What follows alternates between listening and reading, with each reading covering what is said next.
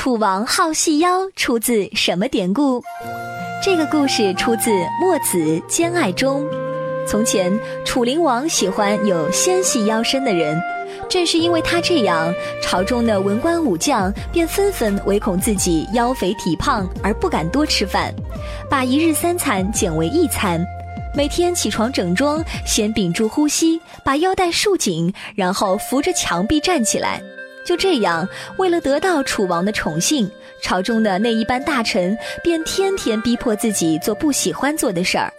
虽然大家表面上没多说什么，但心里却一直暗暗叫苦：“哎，大王为什么要喜欢纤细的腰身啊？害得我们天天束紧腰带，连饭都不敢多吃。”大臣们就这样浑浑噩噩的过了一年，身体也没有以前那样结实，甚至身体状况都很差，动不动就感冒发烧的，心里一直在叫苦，却不能明说。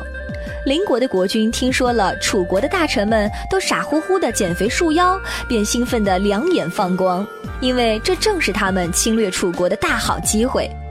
大臣们的身体不健康，很难指挥好战斗。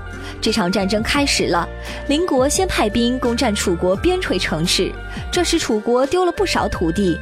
当攻打到楚国首都的把守要塞时，邻国改用了持久战术，使楚国上下人心惶惶。后来幸亏楚国的友好邻邦前来帮忙，打退了邻国的大军，这才平息了这场风波。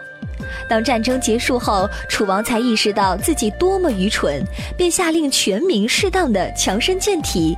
大臣们也为楚王的英明决策叫好。